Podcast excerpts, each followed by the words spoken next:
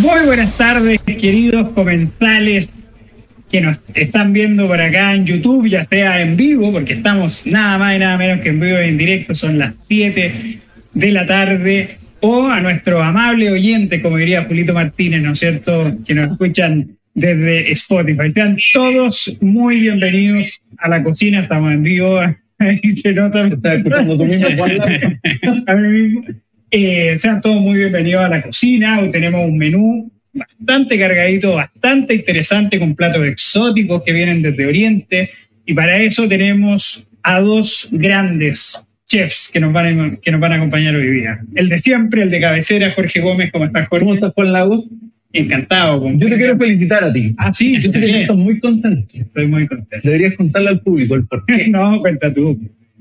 No, cuéntalo tú. No, Tu alegría tú tienes que reflejarla. Bueno, eh, es una alegría proveniente del fútbol. ¿Por qué? Porque mi querido Cobreloa, el cuarto grande, el más grande de provincia, por fin luego de ocho años ascendió. Así que un abrazo a toda la familia. Buena noticia. Gran noticia. Así que eso, pues, Jorge. Además, me gusta. ¿Sabes por qué? Estoy muy feliz. ¿Por qué? Porque hace competitivo el torneo nacional. Así es. No así están es. siempre los mismos equipos de siempre falta- disputando. hacía falta la vuelta de Cobreloa. Estoy completamente de acuerdo. Y para comentar la vuelta de Cobreloa, no. Para comentar también la cocina tenemos al gran Bastián, economista, nuestro investigador. Muchas gracias. Hola, Basti. Hola ¿Cómo Jorge, muchas gracias. ¿Todo bien? Todo muy Todo bien, bien. pues. Queremos invitar a todos nuestros contertulios a que comenten, a que le pongan un like, a que se suscriban a la Fundación para el Progreso, ¿no es cierto? Poniendo, y además pongan en la campanita de notificaciones para estar al día de todos los contenidos que con mucho cariño y con mucho empeño hacemos todos los días desde la Fundación para el Progreso. Vamos a estar muy atentos a lo que nos escriban nuestros queridos comensales, como Sí. siempre, que nos cuenten desde dónde nos escriben, que cada vez me sorprende más. Por ejemplo, nos han escrito desde Colombia, desde Argentina, desde Puerto Vara, desde el Maule, así que estaremos muy atentos, escuchándolos y leyéndolos. Así que empecemos con nuestro plato de entrada, que tenemos dos platos de entrada y cuando hablamos de que hay un menú asiático, se debe a la gira. Del presidente Boric con, con buena parte de su gabinete eh, por China, ¿no es cierto? Por Asia. Estuvo eh, en la Universidad de Sichuan dando una clase magistral, ¿no es cierto?, donde llamó e instó a los jóvenes a tener rebeldía, a cuestionar las verdades oficiales, eh, cosa que en cualquier país occidental eso puede sonar como una frase trillada, una frase manida de cómo exacerbar la juventud, pero que en China tiene un significado bastante particular, ¿no te parece, Jorge Gómez? Sí, la particularidad de que el presidente vaya a un país con un sistema de partido único, ¿cierto? Un, sistema donde el único partido que gobierna es el Partido Comunista y vaya a hablarle a la población de cuestionar las verdades únicas u oficiales, es casi como tragicómico, yo diría. Porque de alguna manera el presidente Boric y, todos sabemos que en las democracias donde hay pluralismo político, donde existe libertad de prensa, generalmente las verdades oficiales siempre están puestas en duda, siempre están siendo cuestionadas, y donde no ocurrió eso, eran los regímenes comunistas, que además eh, tenían no solo estos sistemas de partido único, sino que además de alguna forma siempre imponían una verdad oficial y a quienes las cuestionaban siempre eran perseguidos, encarcelados. Así que es como tragicómica esta alusión del presidente, además siendo acompañado por militantes comunistas. Exactamente. Bueno, es ahí donde uno se pregunta si de verdad esto fue intencionado. Es decir, el presidente dijo quiero armar una nueva rebelión como la de Claro. Hong Kong o como la, o lo, o lo de la Piana, lo de Tiananmen, o fue este típico discurso de lugar común que se suele dar en esto. ¿Cómo valoras tú, eh, Bastián, esto, estos comentarios de- del presidente Boric? Uf, bueno, bueno, hay que considerar que Boris dijo esto del, de que van a hacer un trato con la empresa, con esta minera, que va a hacer una inversión gigantesca de litio en Chile.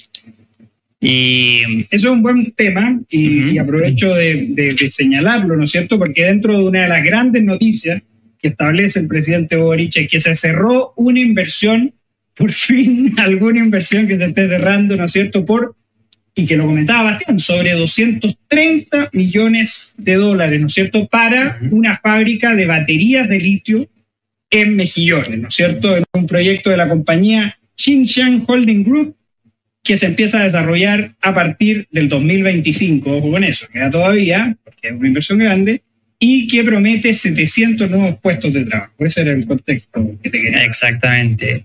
Eh, bueno, esto es algo positivo. Nosotros sí debemos apuntar a que se invierta en el litio, porque es una ventaja que tiene Chile. Tenemos recursos naturales de litio gigantescos que tienen que explotarse para llevarse al resto del mundo y así poder traer recursos a nuestro país. Sin embargo, esta estrategia que trata de implementar la izquierda de, poner una fábrica de baterías de litio va un poco más allá de lo que deberíamos hacer nosotros, en mi opinión, ya que se trata de implementar esta lógica de agregar un valor a nuestra industria, es decir, el, el, valor agregado que tanto le dicen. Yo creo que esta estrategia en realidad no es la correcta porque la ventaja comparativa que tiene Chile en estos momentos no es la de producir baterías o construir autos eléctricos, sino que es em, sacar el litio de donde está y venderlo, llevarlo a otros países. Y los que dicen que en ese proceso, no sé, es muy extractivo porque no hay nada de valor agregado, eso no es cierto. En realidad sí hay valor agregado en la extracción del litio, del litio, perdón, porque en el proceso de extracción sí se limpia, sí se se procesa para que llegue en buenas condiciones, en las condiciones necesarias para crear baterías en China y en otros países. Y no es que el litio se saque y se, se venda así nada más. Exacto. Exacto, eso es un muy buen punto. ¿ah? A todos los que dicen que, dado que Chile tiene litio, debería construir baterías, uno es lo mismo que podría preguntarse, bueno, ¿y por qué Suiza tiene los mejores chocolates del mundo y no tiene una sola hectárea de cacao dentro de Suiza? Es decir, al final el valor agregado no lo dan los estados, no lo dan estas políticas de arriba hacia abajo, sino que lo dan los mismos emprendedores. Son ellos los que buscan y encuentran valor agregado y por lo tanto, como muy bien dice Bastián, esta falsa lógica de que tiene que haber valor agregado en, en, eh, en los recursos naturales que tenemos nosotros es algo que no presta atención que gran porcentaje de lo que contiene una batería de litio ni siquiera está en Chile. Ese es un muy buen punto. Exactamente, creo que más del 90%.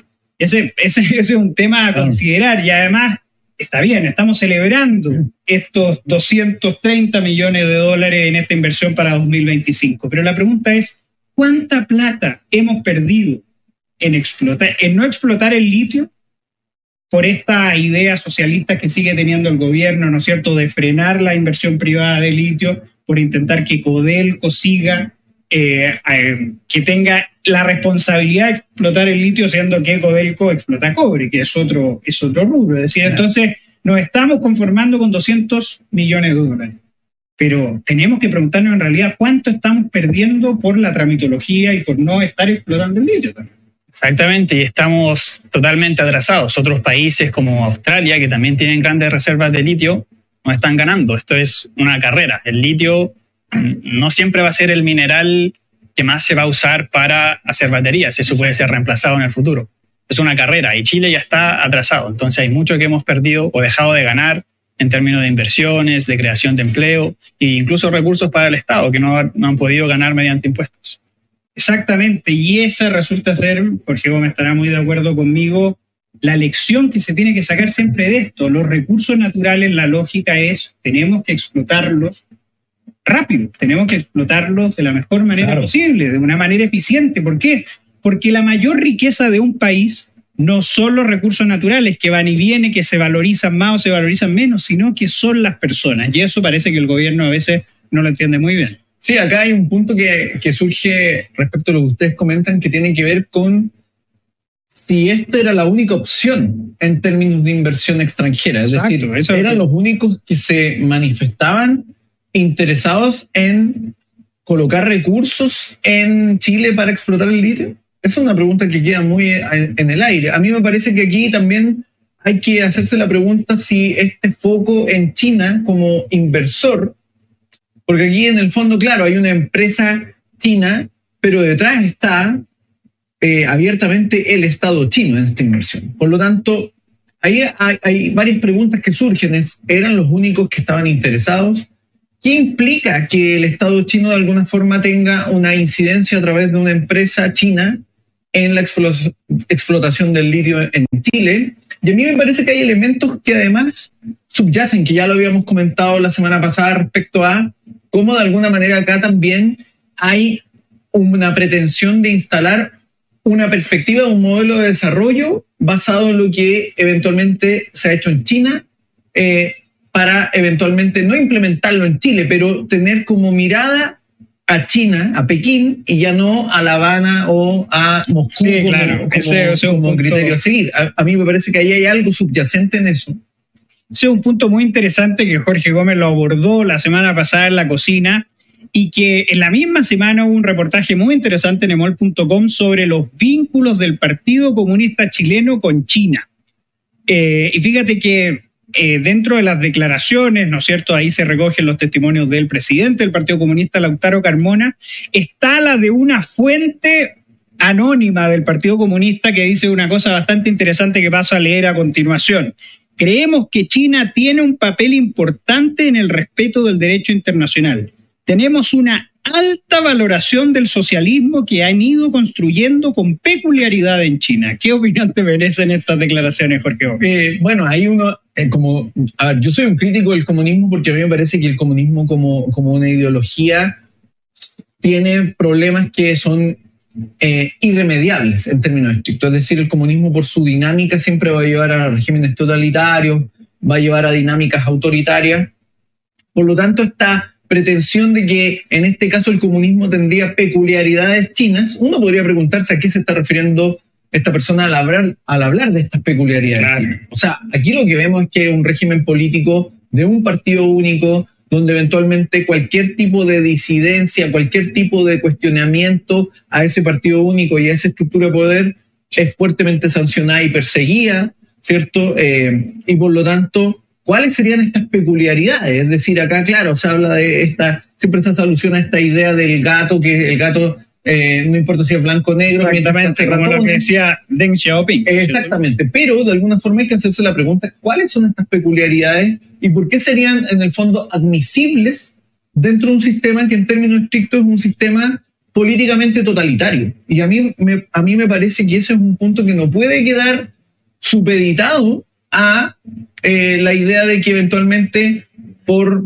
eh, un tema de inversión o de capacidad económica eh, eludamos e-, ese dilema. A mí me parece que es clave tenerlo presente en ese sentido. Entonces, estas peculiaridades chinas, ¿cuáles serían? ¿Y qué lo haría diferente de los regímenes comunistas de antaño, más allá de los efectos económicos que tienen hoy día las medidas de apertura que, han tenido, que ha tenido el régimen chino en los, en los últimos años? Exactamente, y además, como lo dijimos la semana pasada, es posible que algunos con, alguna con algún reduccionismo economicista, ¿no es cierto?, nos pueda decir, mira, pero en realidad China funciona, China crece, o sea, muchas veces se dice China crece a tasas chinas. Claro. es decir, China crece, funciona el modelo chino. Bueno, ¿por qué no lo replicamos y perdemos un poquito de libertad? O también hay algunos que dicen que, bueno, en China, en China hay autoritarismo con capitalismo, pero obviamente el capitalismo que nosotros promovemos desde la Fundación para el Progreso es mucho más que el mercantilismo que se está dando en China. Es decir, hay, mucho, hay muchos factores muchísimo más importantes, ¿no es cierto?, como la libre competencia, cosa que en China es bastante cuestionable que exista libre competencia, siendo que existe un empleador único o un, o un gran controlador único que, es el, que es el Estado. Eh, la hay libertad de conciencia. También, exactamente. Pero, pero fíjate que incluso desde el punto de vista económico, eh, China no es este paraíso capitalista como algunos intentan, como algunos no, es en ningún caso. Es decir, hay mucha información, es decir, la transparencia también es sumamente importante, el tener los datos. Aquí tenemos al gran hombre detrás de el dato de la semana y del progreso en sí. Obviamente la información es sumamente importante, es bastante cuestionable que en China entreguen esa misma información, pasa en los regímenes comunistas, por eso Cuba tiene la mejor salud en América Latina, por eso tiene la mejor educación en América Latina, ¿por qué? Porque las cifras vienen del mismo Cuba. Entonces, puede haber un, verdadero libre mercado, un verdadero capitalismo con un, con un gobierno único que esté manipulando las cifras, Bastián? No, eso no sería un libre mercado. Puede que las empresas en China estén actuando con una mentalidad capitalista que se enfoca en las ganancias, pero esas ganancias al final terminan en el gobierno chino, en el Estado chino. Y seguramente, lo que yo creo y lo que quizás todos creemos, es que las acciones que toman estos em, gobernadores de las empresas o los, directores de las empresas en realidad em, pueden estar dictaminadas por el Partido Comunista Chino. Y además, un dato para los que tanto se preocupan por la desigualdad, entre 1990 y el presente, la desigualdad medida como Gini ha aumentado en China, mientras que en Chile ha bajado.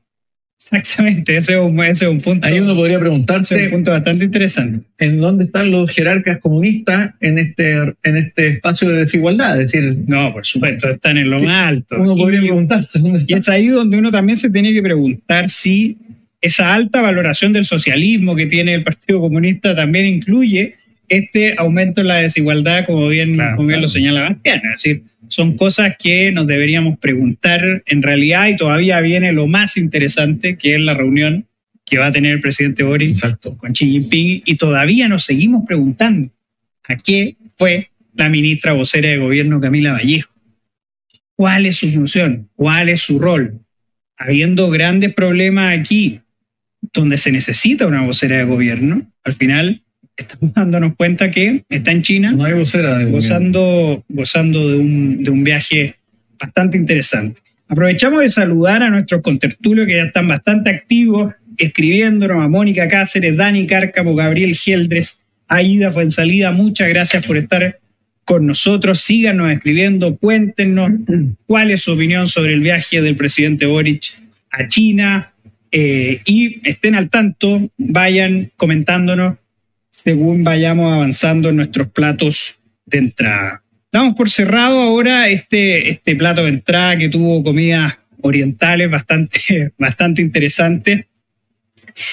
Y los queremos invitar a, a ver qué va a pasar en la semana en la Fundación para el Progreso, en nuestra agenda FPP, que va a estar, que está bastante cargada, está bastante interesante, con hartas actividades que parten, por ejemplo, mañana, Mañana, martes 17 de octubre a las 19 horas, tenemos nuestro clásico Agora Live, donde vamos a discutir sobre la economía política de Javier Milei. Va a estar animado por Pablo Paniagua, nuestro gran oh, investigador senior, profesor en Faro UDD también, y Nicolás Kachanowski, un gran economista argentino, escritor de uno de los libros de la dolarización junto a Emilio Campo va a estar bastante interesante, así que en directo mañana, martes 17 de octubre a las 19 horas, sígalo a través del canal de YouTube, al igual como estamos ahora. También el martes, el martes también tenemos un gran evento de nuestra área de formación en Santiago, que es el Encuentro de Secundarios 2023, Jóvenes y la Economía del Futuro, que parte a las ocho y media de la mañana, un horario bastante para secundarios, y, van a tener grandes, grandes invitados como Romina Capetillo, arroba Romy Capetillo, una gran influencer en temas de finanzas, de economía, Javiera Valech, psicóloga, y Cristian Lara de Reciclab. Así que un gran evento este martes a las ocho y media por la FPP. De la mañana. Santiago, ocho y media de la mañana. Exactamente. El miércoles 18 de octubre, 18 de octubre, fatídica fecha, ¿no es cierto? A las 19 horas en la oficina de Concepción estará Diálogos Penquistas. A cuatro años del estallido, cómo se vivió el 18 de octubre en Biobío, una zona uh. que estuvo bastante candente, así que va a estar muy interesante, junto a grandes invitados como el alcalde de Talcahuano, Henry Campos, Sergio Yacamán, ex intendente del Biobío, y Fernando Peña, ex seremi de Educación del Biobío.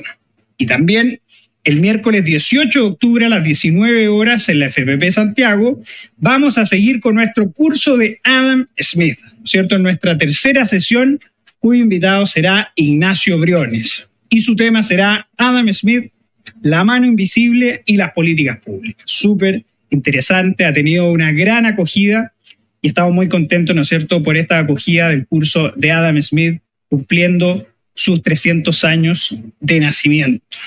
Y el jueves 19 de octubre a las ocho y media de la mañana, ya por la hora, se darán cuenta que en la FPP Valparaíso también estaremos celebrando nuestro encuentro de secundarios 2023.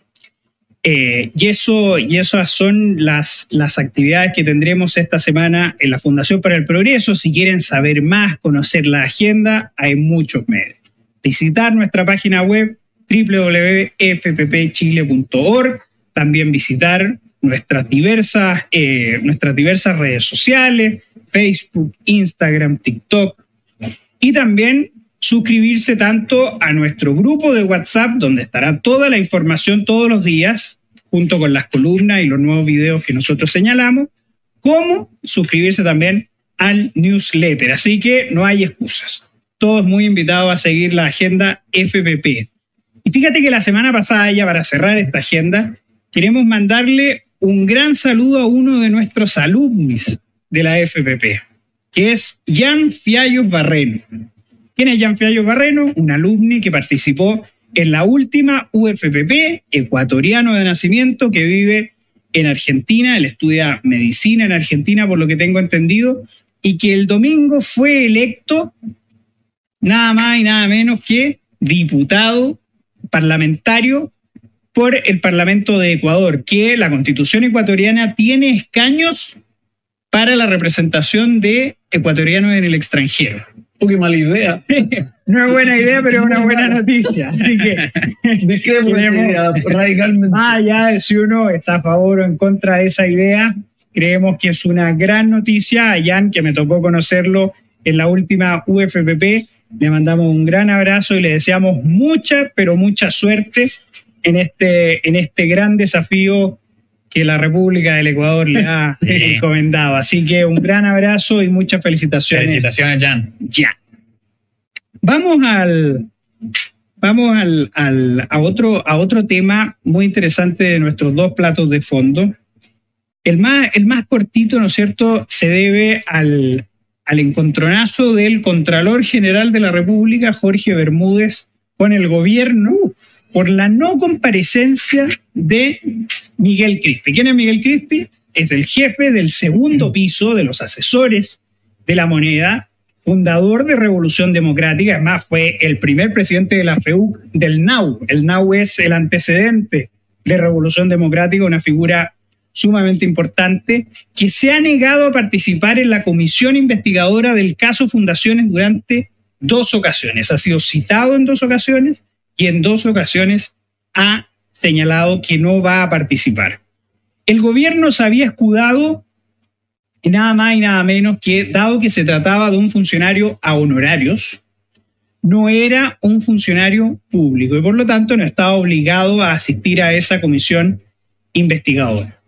Pero el Contralor General de la República, en una charla inaugural en la Universidad Diego Portales, señaló que para efectos, de, para efectos del derecho y dadas las funciones públicas que tiene el mismo Miguel Crispi, es decir, no es un electricista que ha sido contratado por una cosa puntual para arreglar unas luces, claramente, por mucho que haya trabajado para el Estado, no es considerado un funcionario público.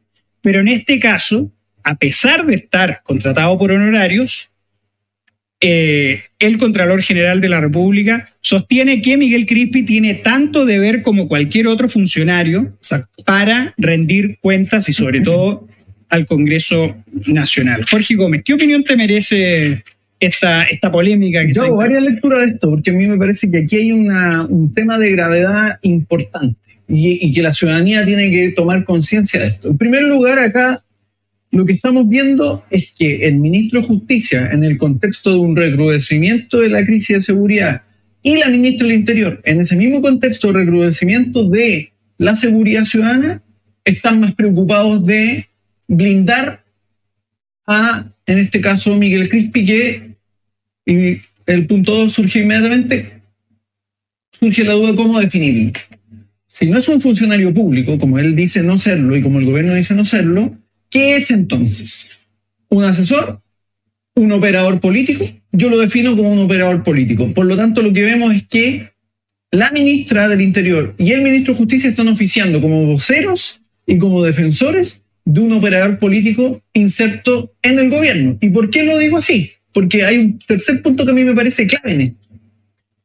Este gobierno, y gran parte del discurso del gobierno en algún momento dado, refería a la precarización de los trabajadores en el Estado, que eran los trabajadores que muchas veces cumplen servicios a honorarios. Ellos se llenaban la boca con este discurso y sin embargo hoy día están validando el que un funcionario, en el fondo, no es un funcionario por ser a honorarios, es decir, no, no tiene las exigencias de un funcionario por ser una persona honorario, simplemente con el objeto de blindar a este operador eh, político llamado Miguel Crispi. A mí me parece que hay una gravedad profunda en esto porque además se distorsionan. El ministro eh, Luis Cordero abiertamente ha eh, elucubrado unos argumentos de, de un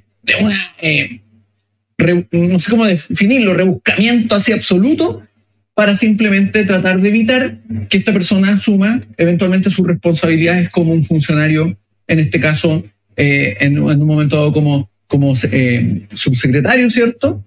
Eh, de desarrollo regional, que ahí fue cuando validó él, ¿cierto? A, esta Fundación Procultura, ¿cierto? Por 630 millones para pintar fachada, y que luego, bueno, dicen es asesor en, en el Fondo de Presidencia ahí hay una trampa en el fondo con, el, con la cual se está tratando de lindar esta situación. Y la pregunta es, ¿por qué el gobierno moviliza todo su recurso humano? Estamos por los ministros, es decir, hay que hacerse la pregunta, ¿por qué ministros de alta, de alta importancia están haciendo vocerías en la prensa si estamos hablando de alguien que ni siquiera es un funcionario? Exactamente. ¿Por qué se produce una defensa corporativa si alguien que ni siquiera es un funcionario, que lo definen como no un funcionario? Es decir, aquí además se produce otra paradoja. Es que ministros pagados con nuestros impuestos están defendiendo a alguien que trabaja de manera particular para el gobierno. Paradójico que nosotros estemos financiando a las vocerías de particulares. Algo muy raro, además, en un gobierno que se llena la boca con ocupar los cargos, con habitar el cargo y con la función pública, y sin embargo están defendiendo a un operador político que trabaja por su propia cuenta. Sin duda se trata de un caso que, que está bastante reñido con, con, la transparencia y la probidad, ¿no te parece, Bastián? Exactamente. Eh, yo creo que para los chilenos es de esperar que una persona que recibe plata, remuneraciones con fondos públicos, vaya a dar las explicaciones correspondientes cuando se le requiera. Eh, Miguel Crispi está siendo cuestionado por su posible por, por estar involucrado posiblemente en el caso convenios y ahora que se niega a participar de la investigación, esto se ve muy mal en nuestros, en nuestros políticos, en nuestro sistema institucional. Son este tipo de cosas, de hecho, las que debilitan nuestras instituciones, al ojo de todos los chilenos y al ojo del inversionista internacional también. Chile alguna vez tuvo de las instituciones más fuertes en casi todo el mundo, estuvo rankeado como uno de los países con las instituciones más fuertes y hoy en día se han deteriorado por cosas como esta, en parte. No, exactamente. Y el punto central, creo yo, Jorge Bastián, es que no hay excusas para ausentarse a esta comisión investigadora. En primer lugar, si de verdad era una información que podría comprometer al gobierno, es ahí donde nos podríamos preguntar, bueno, ¿es posible que esa comisión investigadora sea de carácter secreto? Sí, es posible. Es posible que Miguel Crispi a ciertas preguntas no conteste alegando un cierto privilegio de confidencialidad por ser el jefe de gabinete del gobierno. Sí, también podría hacerlo. Del mismo modo como si alguien va a una comisión investigadora y es abogado de alguien y le piden información sobre un defendido, él podría alegar, ¿no es cierto?, que no puede hacerlo por un compromiso de confidencialidad o lo mismo un médico. Pero es ahí donde viene el punto central hay elementos en los cuales Miguel Crispi no está amparado por ese secreto y sí debería dar cuentas a toda la ciudadanía de este gran escándalo que sucedió en el caso convenio, que no fue el caso puntual de un par de sinvergüenzas instalados en Antofagasta. Fue una política sistemática para desfalcar al Estado y para financiar todos los proyectos políticos que tenían eh, al interior del Frente Amplio. Yo quiero agregar algo, Juan, porque me parece que aquí, además, en la, en, la, en la, argumentación que ha hecho el ministro Cordero y que el propio Crispe ha, levantado, de decir que él es un honorarios, a mí me parece que hay una burla muy brutal ahí respecto a la gente que trabaja honorario. Primero porque Miguel Crispe no recibe el sueldo de un trabajador del Estado a honorario necesariamente. Y segundo porque lo que eventualmente en el discurso del propio gobierno, digámoslo así, el Frente Amplio PC era la crítica a la precarización, a la lógica del trabajador honorario, ahora lo vuelven un privilegio para en el fondo estar fuera del el margen de las normas que aplican a los funcionarios públicos. Por lo tanto, aquí hay un, un discurso que es muy, además, irresponsable en términos estrictos con respecto a, en este caso, una condición laboral jurídica que es el honorario, eh, porque se utiliza o se mal utiliza simplemente para generar esta, este privilegio de estar libre de cuestionamientos y de estar eh, por sobre la ley, digámoslo así. Claro ante un requerimiento de la autoridad. A mí me parece que eso es realmente vergonzoso hoy día. Exactamente, y además estamos viendo que este no es solo un problema de sinvergüenzura de Miguel Crispi, que la tiene, de un problema de poco compromiso con la transparencia y la probidad, que claro que lo tiene el gobierno, sino que también de un gran problema de nuestras comisiones investigadoras, que de verdad no tienen ningún peso, pesan menos que un paquete de cabrita, y eso es realmente lamentable. ¿Por qué? Porque las comisiones investigadoras son una buena herramienta para enterarnos de la verdad, de lo que está sucediendo. Y por lo tanto es una vergüenza que estas personas puedan saltarse a la torera así simplemente unas comisiones investigadoras. Recordemos que el gran asesor de Donald Trump, Steve Bannon, se negó a participar en una, en una comisión investigadora del Congreso de los Estados Unidos y fue condenado con una multa de miles de dólares y cuatro meses en prisión. Entonces la pregunta es, también existe un grave problema institucional en Chile. ¿Por qué? Porque las comisiones investigadoras no pesan nada. Y vaya que nos harían falta conocer eh, ciertas verdades que ocurren. Y, tomando en cuenta lo que tú dices, Juan Lagos, resulta un buen negocio ser un asesor, recibir un sueldo millonario y además estar propio. Y, además, con chofer propio y además estar totalmente exento de cualquier responsabilidad. Así es, es fácil. Eh, hablar de vocación pública y habitar el cargo, forrándose. Sí, una forma muy cómoda. es una forma muy cómoda, muy de élite, además, muy, muy de élite de hacerse las rentas, de cazar rentas, porque eso es lo que están haciendo. Exactamente. Bueno, y con este pollo crispy, como nos dijo un, como nos dijo Dani Cárcamo, que podríamos haberle puesto al menú.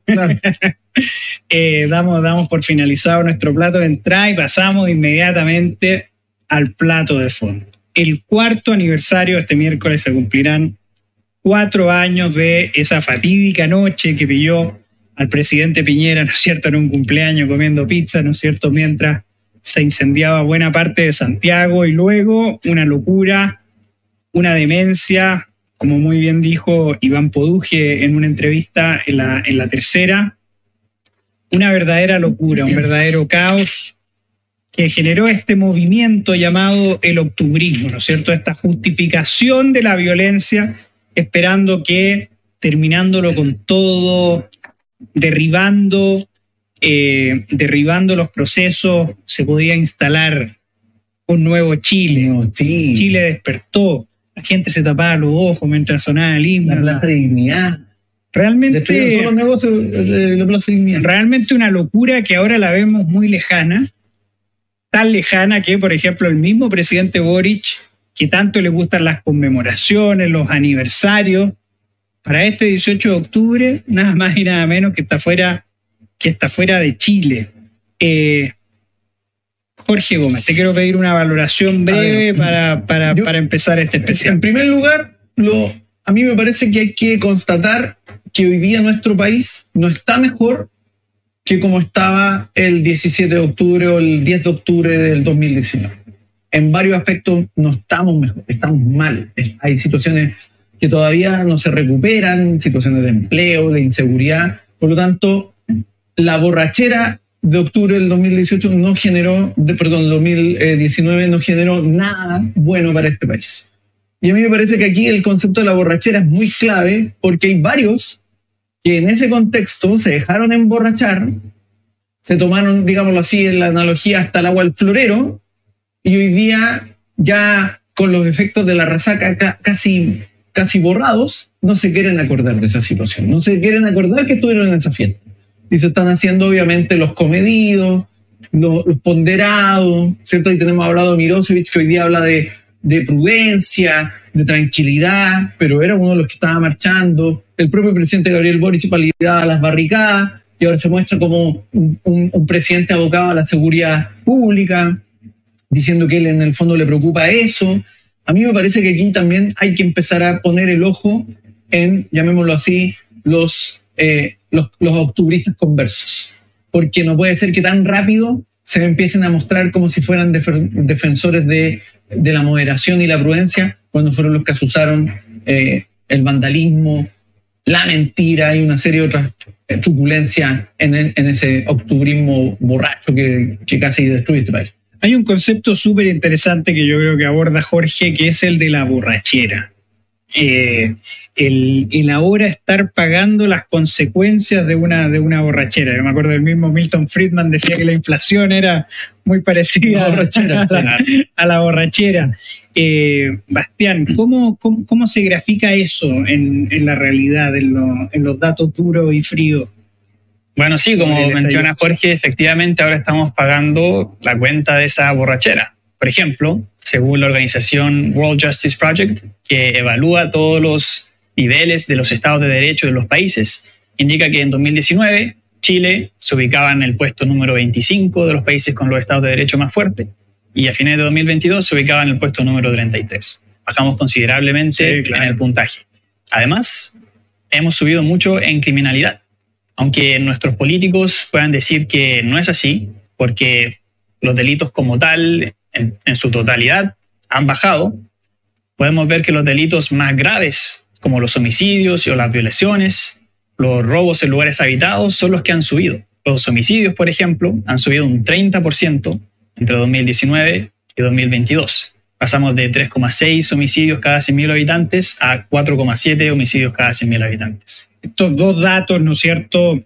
El Estado de Derecho debilitadísimo, aumento en la delincuencia, parecen ser las consecuencias típicas, ¿no es cierto?, de esta validación de la violencia que fue una de las características más lamentables del octubrismo, ¿no es cierto, Jorge? Sí, a mí me parece que uno ahora visualiza, por ejemplo, pensemos lo que ocurre en zonas que siguen estando deprimidas debido a el vandalismo y la destrucción que se asusó y de alguna forma se aceptó bajo la excusa de ser reflejo del descontento o bajo la excusa de ser la, la forma de generar cambios. Tenemos, por ejemplo, el sector típico de lo que se mal llamó Plaza Dignidad, que de dignidad no tenía nada, ¿cierto? Porque era un hervidero de violencia más bien y de salvajismo. Y esa zona sigue siendo una zona deprimida, ¿cierto? Eh, Sin duda. Si uno va viendo, recién hoy día se empieza a decir que el barrio Las Tarrias se está recuperando. O si uno todavía va al centro y ve todos los locales que están. Muchos locales en el centro. De hecho, muchos locales, locales han ido cerrando. Es decir, aquí, además, eso va generando un daño económico, porque muchos, muchos trabajos, muchos empleos, muchos lugares donde se produce riqueza, ¿cierto? En términos estrictos, no a grandes niveles, sino que gente que tiene sus negocios han ido desapareciendo porque simplemente no hay seguridad Eso y por lo tanto los barrios se van volviendo además una, digamos así, cueva de lobos para los delincuentes que van ocupando su espacio. Eso es lo que está ocurriendo hoy día en Santiago Centro. Eso es lo que también ocurre, por ejemplo, de alguna u otra manera con esta irrupción desmedida de los ambulantes. No nos olvidemos que hasta hace un tiempo atrás el metro parecía más bien otra cosa y no el transporte público moderno que era. Y por lo tanto, todo ese tipo de, temas van generando el daño al buen vivir, en el fondo, a los barrios y todo eso. Exactamente. Fíjate que el caso del centro, ¿no es cierto?, que nos toca bastante, bastante de cerca, tanto a Basti como a mí, que somos institutanos, estudiamos en el Instituto Nacional en pleno centro de Santiago. Hay algunos que pueden creer que la decadencia del centro de Santiago se debe a que ha perdido cierto peso, ¿no es cierto? Ya los estudios de abogados grandes, ya grandes firmas, no tienen sus, sus oficinas en el centro de Santiago y por lo tanto esta, esta decadencia del centro se puede ver más allá del estallido social, pero eso es completamente falso. en junio de 2019, el metro cuadrado más caro de arriendo en Chile no estaba en la dehesa, no estaba en el Golf, estaba nada más y nada menos que en el centro de Santiago. Antes del estallido social, el centro de Santiago vivía una nueva era, una nueva, un nuevo renacer inmobiliario, cosa que se vio absolutamente truncada por culpa del estallido y además por que no se le ocurrió nada mejor a, a los vecinos de la comuna de Santiago que elegir a una alcaldesa octubrista. Y esta violencia nos lleva a otros elementos que, que yo, Basti, te quiero preguntar, cómo se reflejan en las cifras, ¿no es cierto? ¿Cómo, al final, cómo afectó la, incertidumbre para Chile gracias al estallido social y cómo esto después se va reflejado en, otro, en otros datos económicos importantes? Claro, sí, la incertidumbre subió muchísimo desde el estallido social, se disparó y con la pandemia aumentó aún más. En, en marzo de 2022 la incertidumbre, los niveles de incertidumbre medidos como eh, el índice de incertidumbre económica que publica cada mes CLAPES UC, aumentó un 260% entre octubre de 2019 hasta marzo de 2022. Hoy hemos bajado de ese 260%, pero seguimos muy por sobre el nivel pre-pandemia y pre-crisis social. Esto se traduce en una menor inversión, ya que durante los años de la pandemia, 2020 y 2021, tuvimos una inversión más baja que en 2019. Ahora en 2022, el año que pasó, nos recuperamos un poco, pero la verdad es que estamos casi iguales que 2019. Estamos prácticamente estancados. Además, hay fugas de capitales cuando ocurren este tipo de cosas, cuando la incertidumbre sube, cuando el Estado no crea las certezas para que los inversionistas mantengan sus capitales, sus platas en Chile y creen empleo acá, las platas se van, se van del país. En 2019 se fueron 1.300 millones de dólares, que esto es una cifra baja en comparación con lo que se fue durante la pandemia, el año 2020, 2021, 2022. Ahora de nuevo, en 2023 nos estamos recuperando, nos está yendo tanta plata, pero todavía no volvemos al, al nivel que pasaba en 2019 antes del estallido social. En 2023 se fueron 2.800 millones de dólares. Eso es un punto súper, súper delicado porque al final usted esto lo puede ver como simples números, como plata que se va, pero esa plata usted siempre la tiene que convertir en lo que de verdad son. Estos son servicios, estos son trabajos, sobre todo trabajos mejor remunerados para las personas que menos tienen, eh, es realmente, realmente sensible. De hecho, lo, que dice Basti es muy clave y, lo que dices tú, Juan, también, porque de alguna forma uno ve o puede presumir que la fuga de capitales no genera impacto en la vida de las personas en general. Pero días atrás, por ejemplo, el economista de la Universidad Católica David Bravo dijo que Chile tiene una crisis soterrada a nivel laboral. ¿Por qué? Porque no se han recuperado los empleos que existían antes del 2019. Es decir, la, situación de empleo que existía antes de octubre del 2019 no se ha vuelto a recuperar y por lo tanto no se han creado nuevos empleos, no ha existido nueva inversión, simplemente porque, entre otras cosas, como muy bien decía Basti, eh, hay incertezas jurídicas y donde hay incertezas jurídicas, donde hay inseguridad, donde además no se sabe qué van a hacer las autoridades con las inversiones, sean grandes o pequeñas, la gente tiende a no invertir por lo mismo, porque es una razón obvia. Y por lo tanto eso afecta al empleo, la creación de empleo. Y la, única forma en que una sociedad puede salir adelante es creando empleo, creando empresas para que la gente pueda tener opciones laborales. Mientras eso no se recupera, el daño es muy, muy fuerte. Exactamente. El, profesor Bravo, ¿no es cierto?, da, en el clavo. De verdad tenemos una crisis laboral bastante soterrada que desde el Instituto Nacional de, de la Estadística, se intenta maquillar poniendo nuevos empleos, pero hoy día en las noticias nombraban que de los 100.000 nuevos empleos que se, que se han estado generando, 90, el, digo, 90.000 eran no eran, no eran de jornada completa, es decir, eran, estaba, está siendo subutilizada la, eh, los, nuevos, los nuevos empleos. ¿Cómo, digo, ¿Cómo se reflejó, Basti, el, el ambiente laboral en ese, en ese sentido, los datos? Sí, bueno, las, no solo pasa eso, sino que los empleos que se están creando son aún mucho menos de los que se creaban en 2019. el Banco Central publica todos los meses una cifra que se llama avisos laborales publicados por Internet, que son básicamente las ofertas de trabajo en las páginas típicas donde uno busca empleo.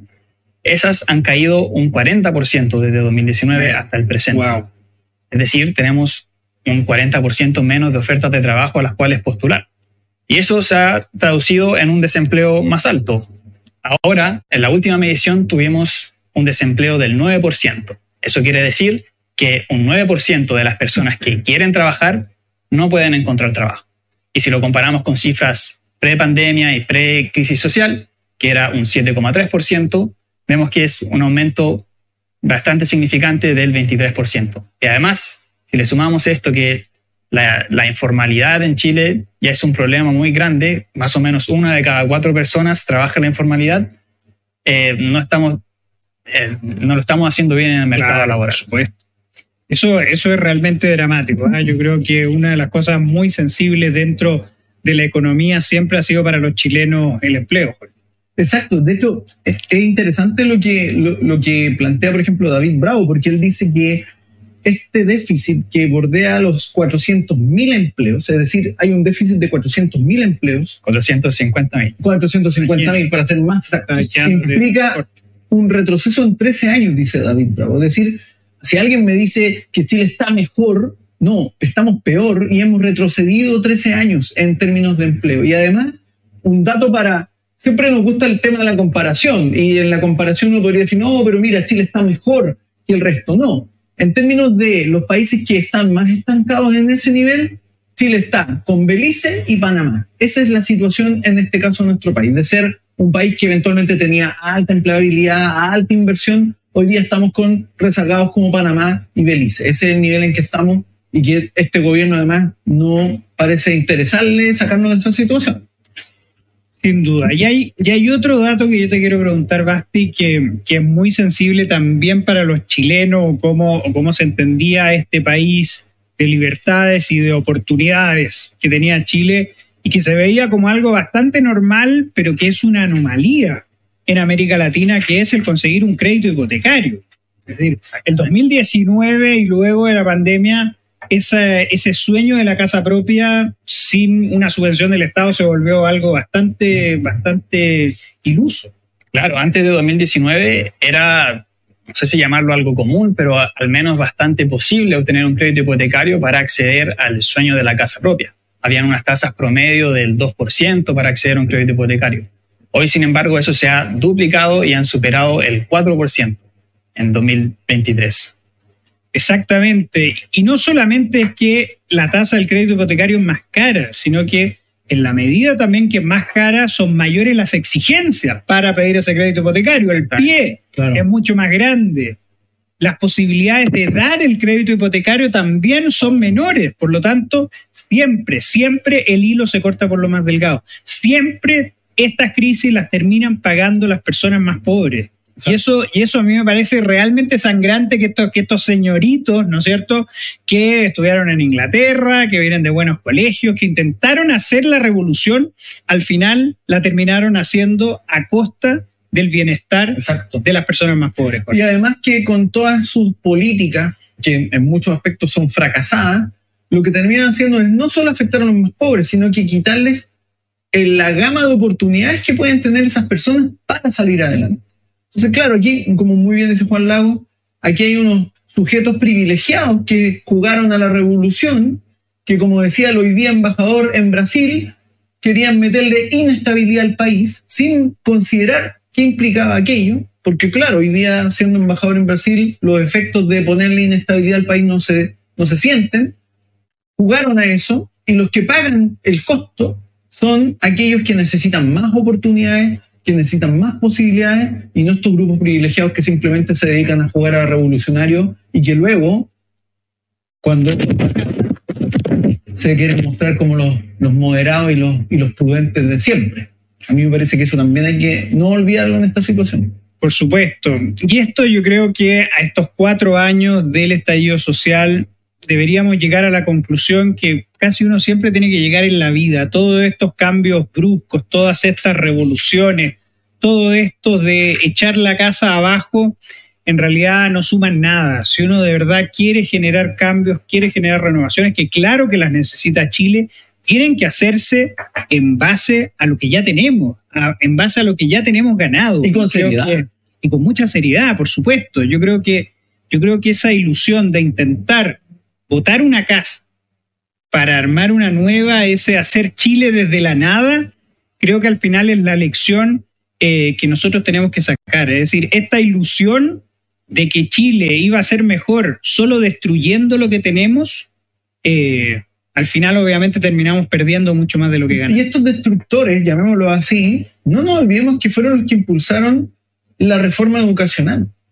Los que en el fondo enarbolaron el discurso contra el lucro, contra eh, la exclusión.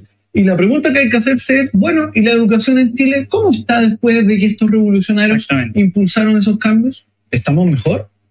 Yo me atrevería a decir que no. Por supuesto que no, por supuesto que no. Queremos saludar a Dani Cárcamo que nos escribe desde Calama, de la tierra del Gran Cobreloa. Así que un abrazo, Dani, que además siempre es uno de los comensales más fieles que tenemos en la cocina. También saludamos a Olga Suco que nos escribe desde Puerto Montt. Oh, saludos a Puerto Montt. Saludos a Puerto Montt. Y también nuestro más nuestra más sentida condolencia a Puerto Montt que descendió la primera vez a segunda división pero, Pero hay que decir algo, más allá de eso, su hinchada es muy comprometida con el equipo. Sin duda, sin duda. Así que esperemos que vuelvan pronto a la, a la, a la primera vez.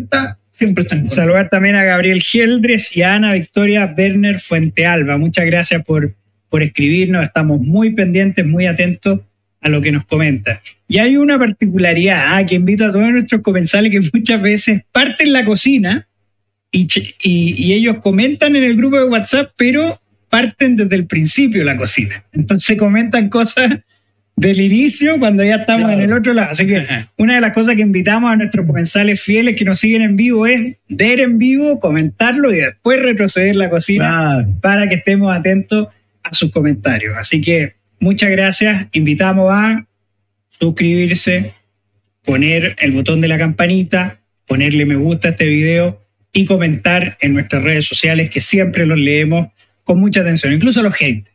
¿No es cierto? También, los leemos. Que, que nos faltan, lamentablemente. Vamos al jugo de la semana. Eh, Jorge Gómez, ¿qué, cuál, es tu, bueno, ¿cuál es tu jugo? El premio eh, el premio Winter, ¿no es cierto? El premio Gonzalo Winter, que, ha estado bastante ausente. bueno, el premio Gonzalo Winter del Jugo de la Semana se lo lleva hoy día un amigo de Gonzalo Winter, a quien Gonzalo Winter considera como un líder espiritual, el propio presidente Gabriel Boric. ¿Y por qué usted, presidente Gabriel Boric, es el jugo de esta semana? Porque en una entrevista usted dijo, entre otras cosas, que usted había recibido un país con una crisis de criminalidad y que usted encausó esa crisis de seguridad. El mismo día en que usted dice esto, la Fiscalía dio un informe que, entre otras cosas, consigna que en 2022 54 menores fueron asesinados y esta es la cifra más alta en siete años el 91% de esos jóvenes o estos niños asesinados corresponden a varones. Esa es la situación, entre otras cosas. Hoy día, por ejemplo, ocurre que un adolescente es apuñalado en un edificio y es dejado su cuerpo en plena calle. Eh, los reclusos, ¿cierto? Entre otros reclusos de parte del tren de Aragua, ¿cierto? Un juez les concede el derecho a que lo visiten, ciudadanos venezolanos indocumentados. O sea, estamos en el despelote absoluto en términos de seguridad y sin embargo, presidente, su ministra del Interior y su ministro de Justicia están preocupados de defender a un operador político que es amigo suyo, que es Miguel Crispi. Usted, presidente, es el jugo de la semana porque usted vive en el mundo de los teletubbies. Mientras en el mundo de los teletubbies usted cree que encausó la crisis de seguridad, en la realidad la crisis de seguridad está desatada, presidente. Y usted parece que no toma conciencia de eso. Maduro un poco más. Muy buen jugo, Bastián. ¿Quién, se ha hecho acreedor del jugo de la semana para ti? Bueno, mi jugo de la semana va para la ministra del Trabajo, Janet Jara, quien en un punto de prensa hoy dijo que, sin duda, el principal motor que nos llevó a la situación del estallido social tiene mucho que ver con los abusos que la ciudadanía experimenta y que ha vivido durante mucho tiempo. Veamos, efectivamente, en 2019 nuestro país ya venía desacelerando su crecimiento económico. Tenía una inversión que venía desacelerando, que estaba más o menos estancada, una productividad que también estaba estancada, pero el estallido social no resultó ser una respuesta positiva para mejorar estas cosas. También fue algo negativo que no le dio a las personas, a los inversionistas, certezas para que invirtieran, para que crearan empresas nuevas, para que se creara empleo.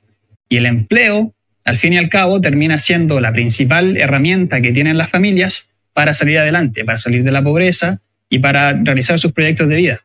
Por ello, el estallido social no fue algo positivo para nuestro país. Muchas gracias, Bastián. Mi jugo, mi jugo de la semana es para la experta Catalina Lagos, pero en realidad se hace extensivo a todos los que están diciendo, tal como dijo la comisionada experta del Partido Socialista, que en el proceso constitucional actual se están cometiendo los mismos errores que en el proceso constitucional anterior. Proceso que, curiosamente, Catalina Lagos y todos los expertos del oficialismo estaban a favor, escribían cartas estando a favor de ese proceso y por lo tanto uno se pregunta si se están cometiendo los mismos errores, bueno, ¿por qué no aprueban esta carta? Si al final era lo que de verdad les gustaba hay diferencias siderales entre el proceso constitucional anterior y el actual.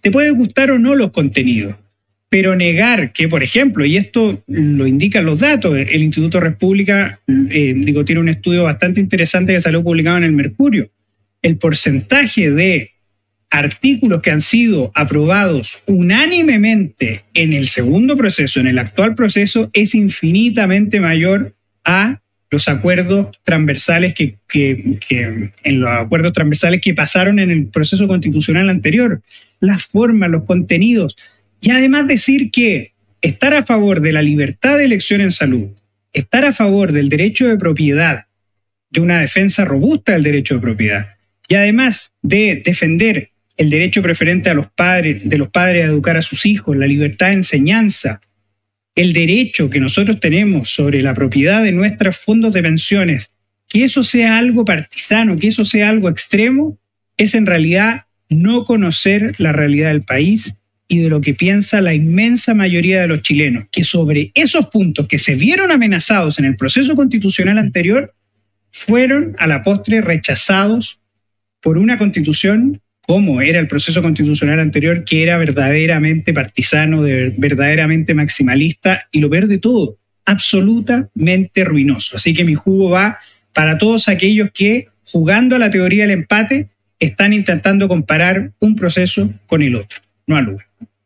Muy bueno tu jugo. Pasemos a, un, a un elemento final y que mucha gente espera, que nos comentan, que les gusta mucho esta sección. Vamos al bajativo, Jorge Gómez.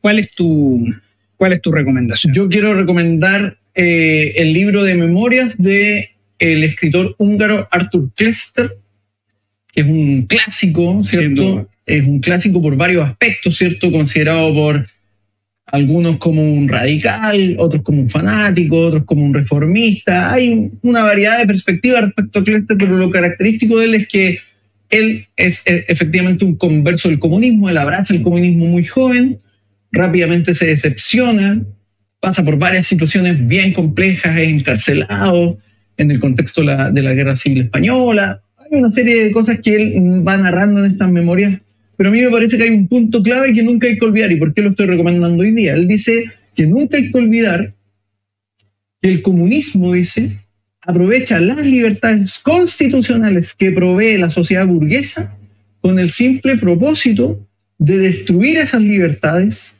como principio. Eso es lo que nunca hay que olvidar, dice Klester, porque de alguna forma eso es lo que él aprende.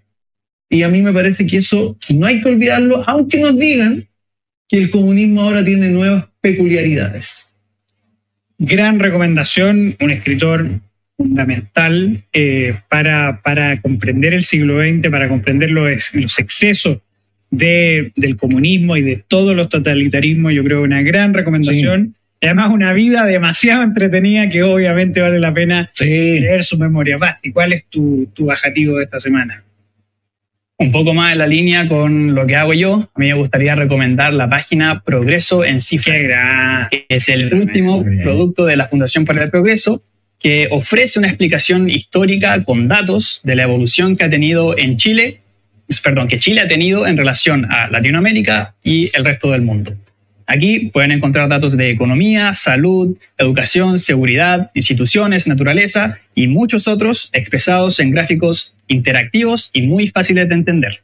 Algunos de estos datos, de hecho, datan desde el inicio de nuestra república en 1810 y se alargan hasta el presente. Entonces, si ustedes quieren saber, por ejemplo, cuál era el PIB per cápita de Chile en 1810 y lo quieren comparar con el de 2022, que es el último dato, progresoencifras.org. Gran gran recomendación. Muy gran recomendación. Siempre es bueno tener a la mano, ¿no es cierto?, estos datos y creo que progreso en cifras.org ayuda, ayuda en, esa, en esas discusiones. Siempre es importante y una gran pega la que hace Bastián. un gran trabajo, sí, verdad. Este trabajo. Mi bajativo es este libro, yo trato siempre de, de entregarle el libro del año, ¿no es cierto? Pero esta vez tratándose del cuarto aniversario del estallido social, me quiero tomar la licencia para recomendar Estado de Alerta entre el miedo y la esperanza, escrito por el gran Sergio Muñoz Riveros, que a mi parecer fue y ha sido una de las voces más lúcidas en el Chile post-estallido. Una persona que inmediatamente condenó la violencia y no solo condenó la violencia, sino que se dio cuenta de los graves riesgos que existían en esta actitud connivente, complaciente con los violentos, y fue una de las pocas personas, porque también hubo este, esta, esta ola, ¿no es cierto? El octubrismo también es esta ola por intentar simpatizar con los violentos. Y Sergio Muñoz, con un pasado de 20 años en el Partido Comunista y una conversión bastante dura, se dio cuenta y ha llegado a la conclusión de que la violencia no es el camino.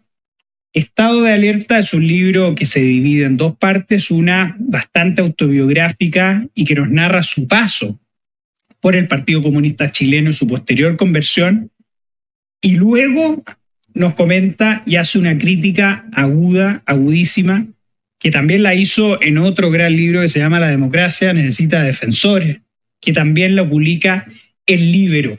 Ediciones El Libero ha publicado estos dos libros de Sergio Muñoz, y este, Estado de Alerta, lo recomiendo plenamente, creo que ha sido uno de los mejores libros para entender el octubrismo. Así que sumamente recomendado Estado de Alerta de don Sergio Muñoz Riveros. Buena recomendación, Juan. Muy buena, buena recomendación. Y además un converso. Y además un converso. Y aquí cuenta, cuenta su conversión. Bien, pues, esto ha sido todo por hoy en la cocina. Quiero agradecer al gran Jorge Gómez por, por los grandes platos que nos preparó y a don Bastián, que siempre es un gusto un gusto estar, con, estar Muchas Gracias por la invitación. Muchísimas gracias por los datos entregados. Creo que eso es una buena forma de poder comprender lo que pasó en el optimismo. Y a nuestros comensales los dejamos cordialmente invitados para la próxima semana a la misma hora por este mismo canal, como se decía en el Chavo del Ocho, ¿no es cierto? y, que, y que le pongan like, que se suscriban, que inviten a nuevos comensales, porque eso es muy importante, que la cocina siga creciendo porque hay espacio para todo. Le echamos más agüita a la sopa y no hay ningún problema. Así que eso ha sido todo por hoy. Muchísimas gracias y hasta la próxima semana. Buena semana, cuídense.